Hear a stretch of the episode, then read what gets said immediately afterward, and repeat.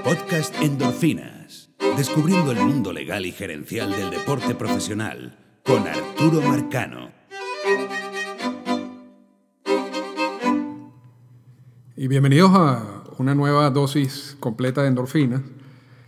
Espero que sea una dosis corta, pero no, no garantizo nada, aun cuando de verdad que estoy programando este podcast para que no sea muy, muy largo. Y es que vamos a hablar de la fatiga extrema, o de lo que se conoce popularmente como la lista de fatiga extrema. Y vamos a explicar porque no necesariamente todos los que me escuchan están familiarizados con lo que voy a hablar. Hay países que tienen ligas invernales, como son Venezuela, República Dominicana, Puerto Rico y México. Estas ligas invernales tienen un acuerdo de trabajo con las grandes ligas que se llama el Winter League Agreement o el acuerdo invernal. Y, este, eh, y en ese acuerdo, que se firma cada cierto tiempo, se establecen las reglas de cómo convivir.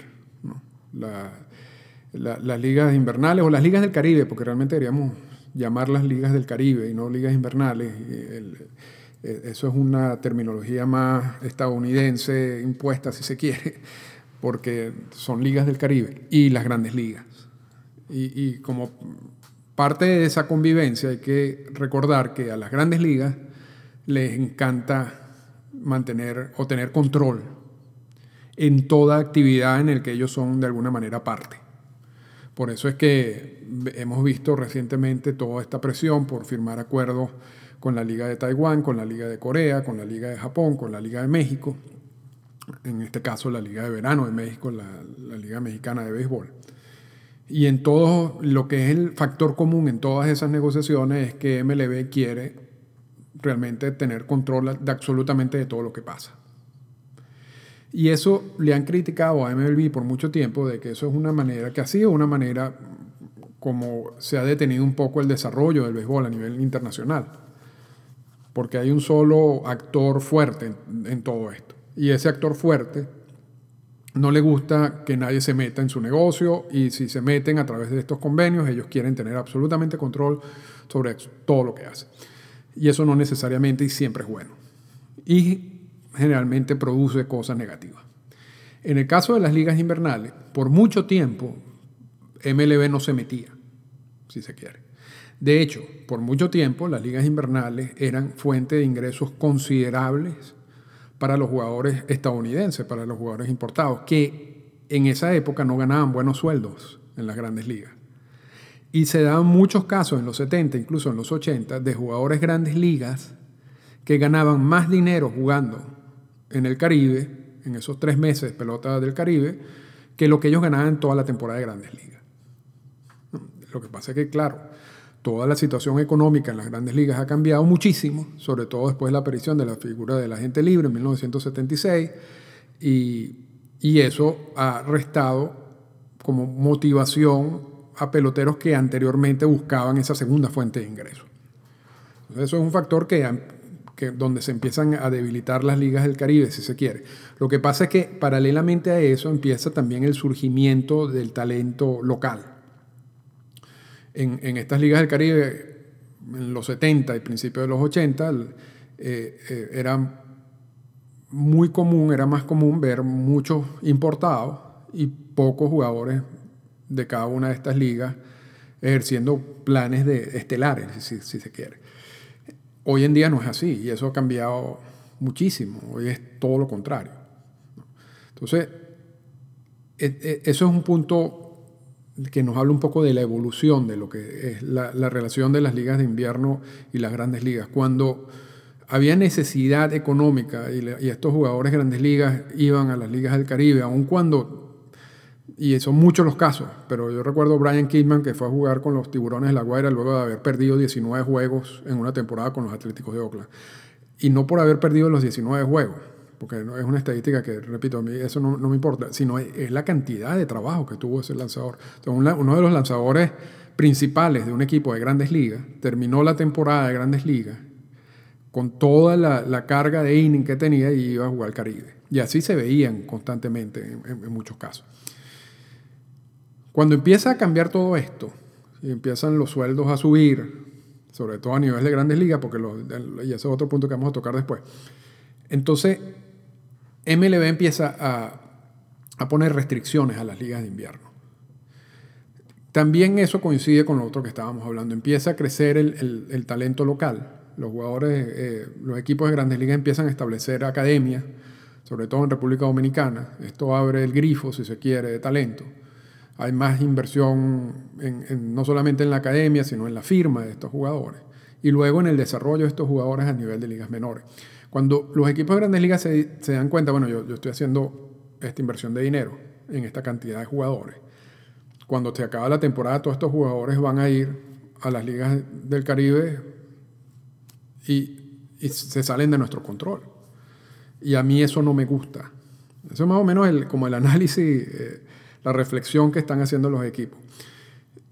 Entonces empujan, eh, presionan a las ligas del Caribe a incluir una cláusula en ese documento que se llama el Acuerdo Invernal o el Winter League Agreement, en donde se van a poner restricciones a los jugadores locales a ir a sus propias ligas.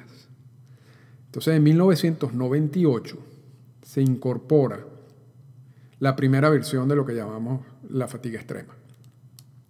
Hasta ese momento, repito, los equipos de grandes ligas no podían prohibirle a jugadores, como ellos denominan en el documento, nativos de estos países, eh, no podrían prohibir jugar en esos países, en, la, pelota del Caribe. O sea, los dominicanos no le pueden decir a un jugador dominicano, usted no puede jugar en, la Liga Dominicana, eh, eh, o al venezolano en la Liga Venezolana de Béisbol, o al mexicano o al puertorriqueño.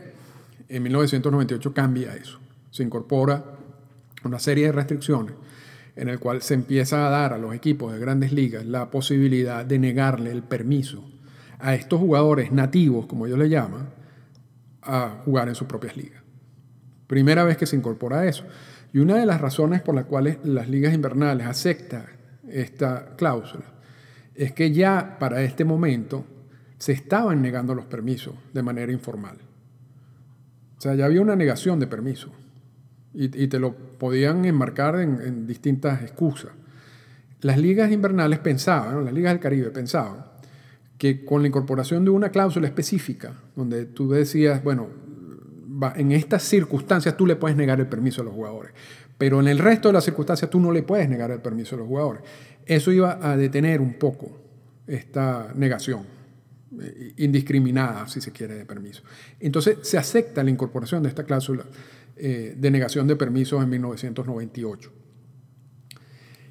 Y la primera cláusula fue relativamente muy sencilla. ¿no?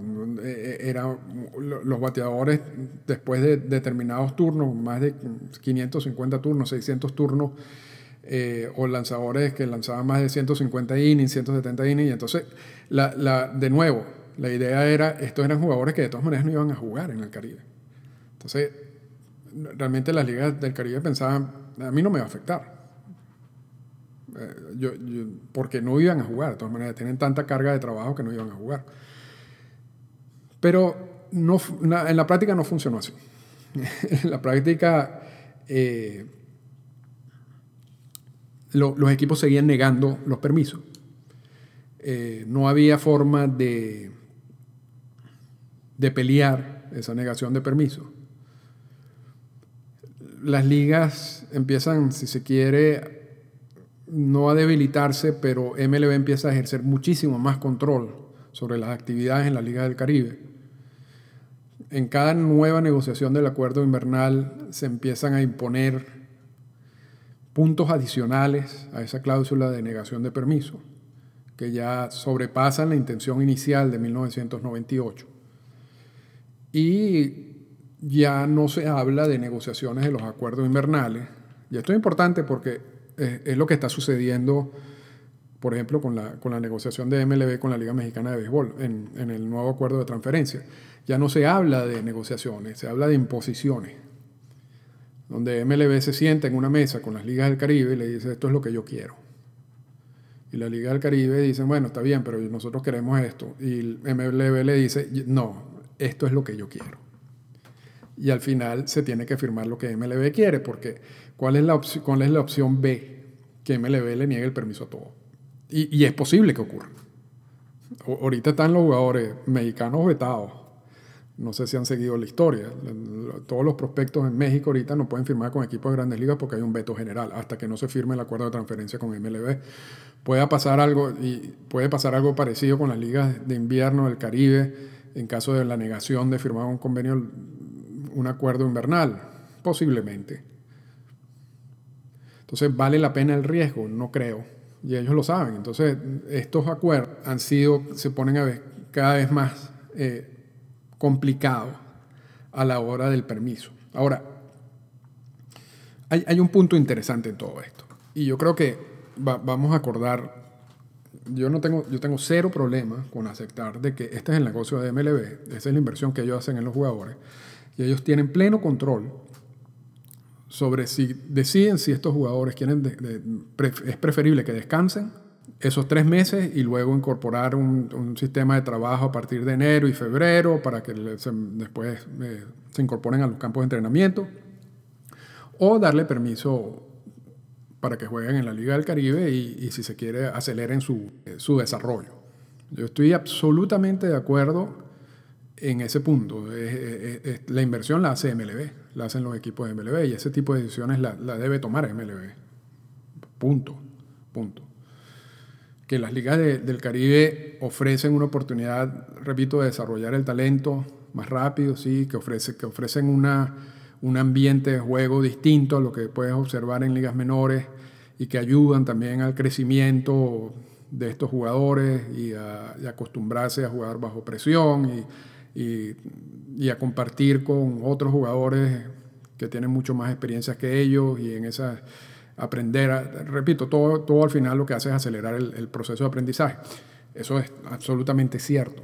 Eso es absolutamente cierto. Yo pienso que algunos equipos de grandes ligas en algún momento se van a dar cuenta que hay casos que es preferible que el jugador juegue a que no juegue. No solamente porque al jugar, repito, está acelerando su, su crecimiento como personal y profesional, pero también porque cuando no juegan y son jugadores que vienen de familias humildes, no tienen plan de trabajo eh, por tres meses, eh, van a, los sitios, a, sus ciudades y, son ídolos hasta cierto punto, eh, aun cuando estén solamente en ligas menores, entonces empiezan las fiestas, empiezan una cantidad de, de la vida desordenada.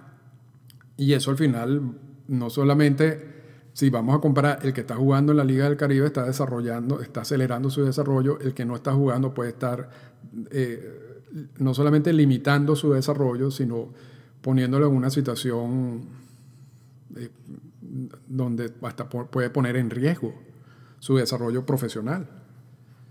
Puede echar para atrás si se quiere. Y, y eso lo deben de tomar en cuenta los equipos de grandes ligas. Y algunos lo toman en cuenta y algunos no. Pero bueno, lo cierto es que este es un negocio. Esta es la inversión que ellos hacen en los jugadores.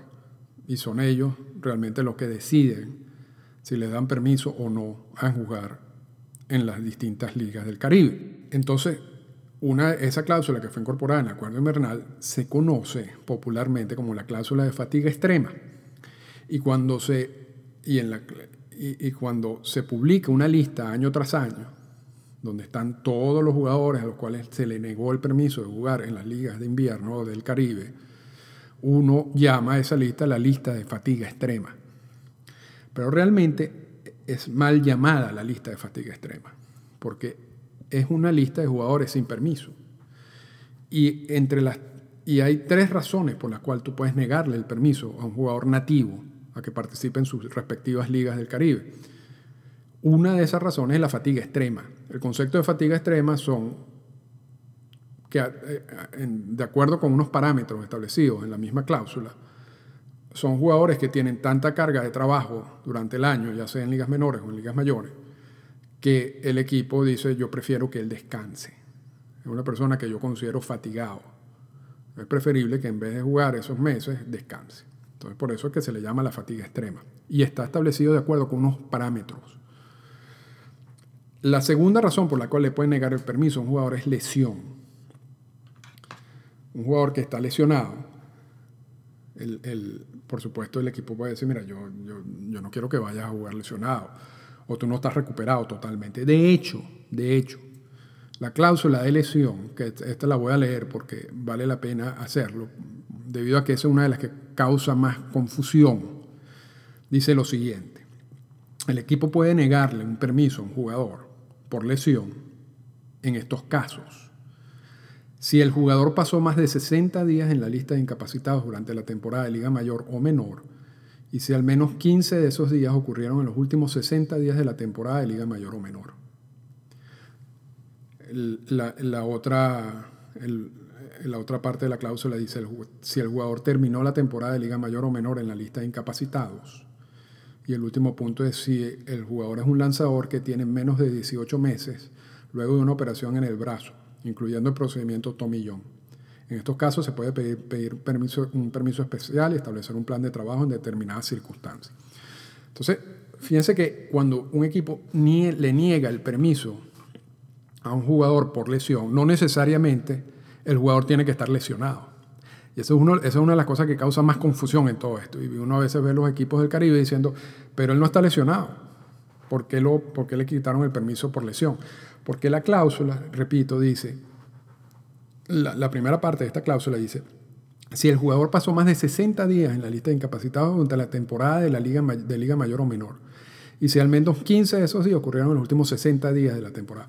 Entonces, fíjate, en los últimos dos meses es posible que al principio... Eh, en agosto, eh, el jugador estuvo 15 días en la lista incapacitado. Sin embargo, terminó jugando el resto de agosto y después septiembre. Aún así, el equipo puede negarle el permiso por lesión. Y, el jugador está totalmente sano. Pero de acuerdo a lo que dice la cláusula, el equipo puede negarle el permiso por lesión. Entonces tenemos los casos de los fatigados, y no vamos a, narrar todos los, los parámetros de la fatiga extrema, los casos de las lesiones. Y en el último convenio se incluyó una parte donde dice que los equipos de grandes ligas pueden negarle el permiso a tres jugadores nativos, como ellos denominan, que estén fuera del roster de 40 sin necesidad de dar explicación alguna. Y fíjense que en el último convenio laboral, por primera vez se habla de jugadores dentro y fuera del roster de 40. Y eso es porque por primera vez se incorpora al sindicato en las negociaciones de los convenios laborales, del, del, Winterly Agreement, del, del, acuerdo invernal.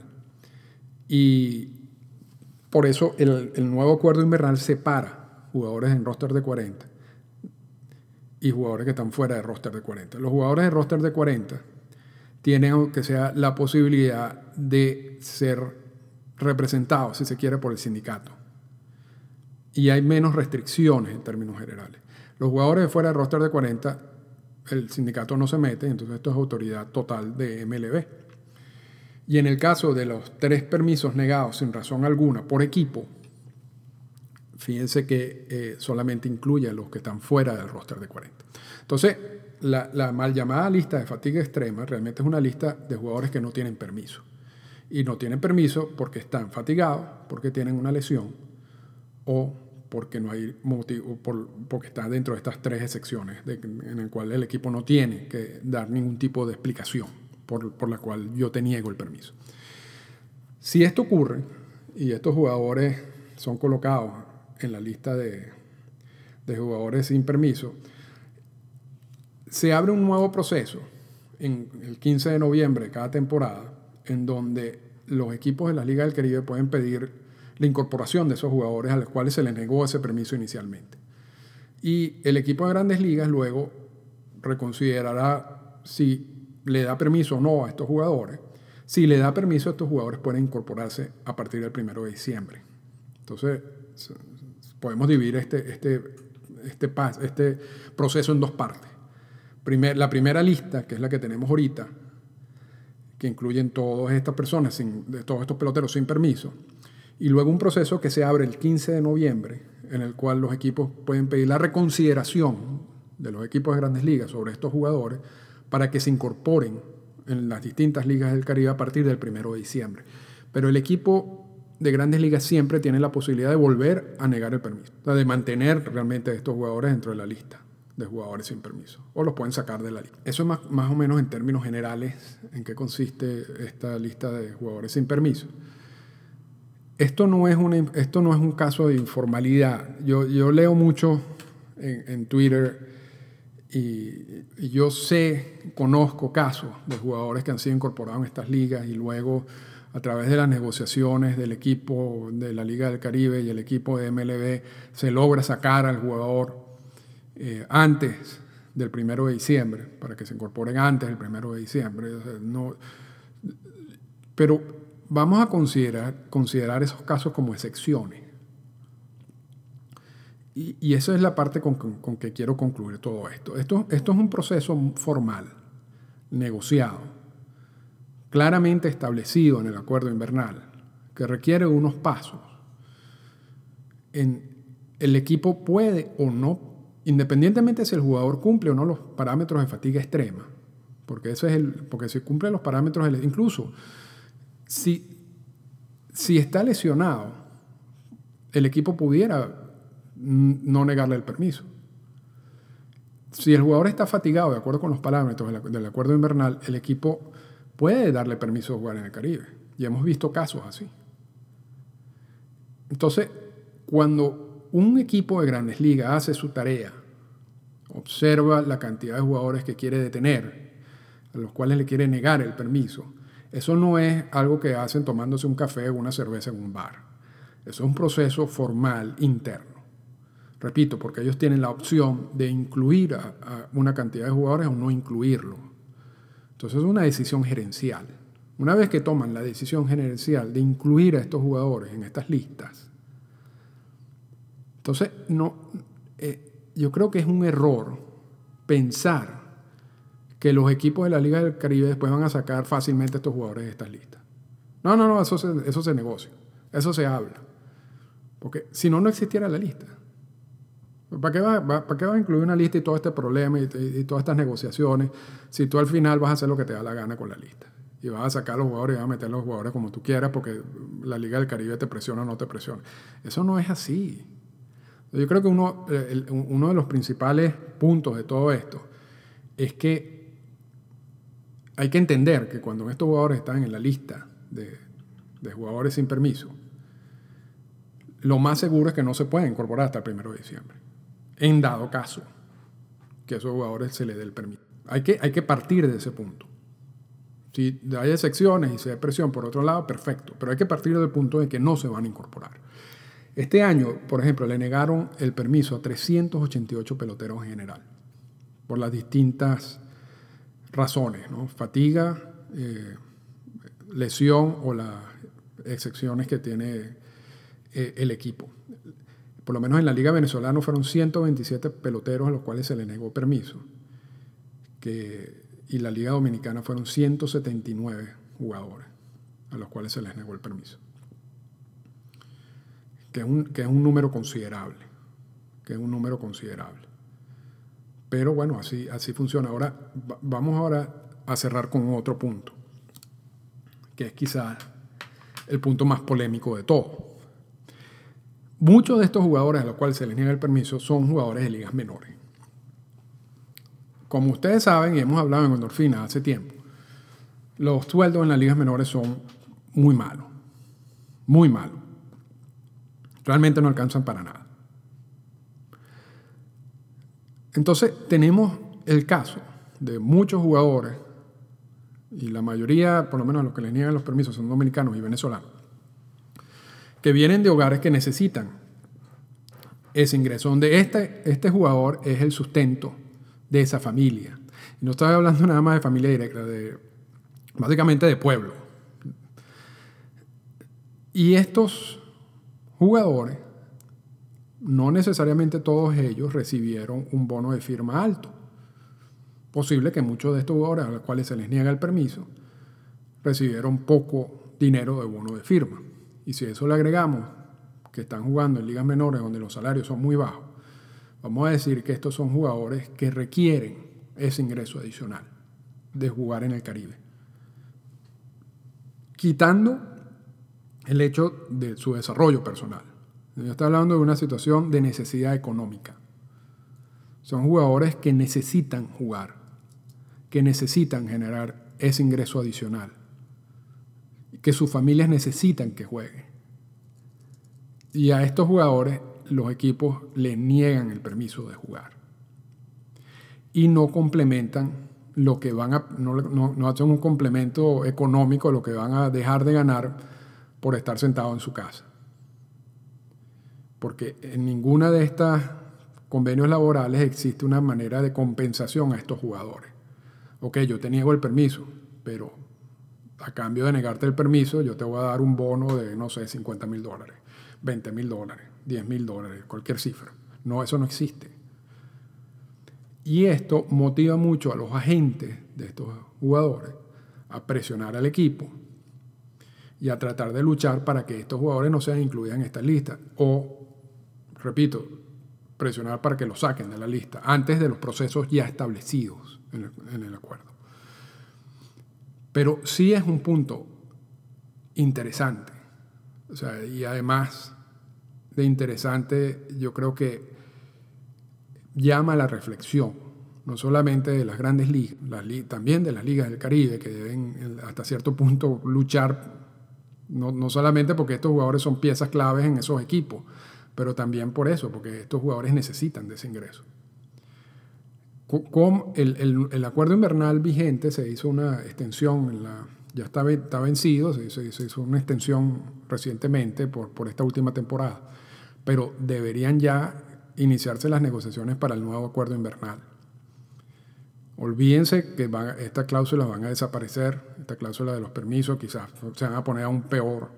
Ahora, yo creo que es importante ya ir hablando, analizando, eh, sobre todo que el, el, sindicato esté involucrado, aun cuando representa solamente un grupo de jugadores de ligas menores, los que están en roster de 40.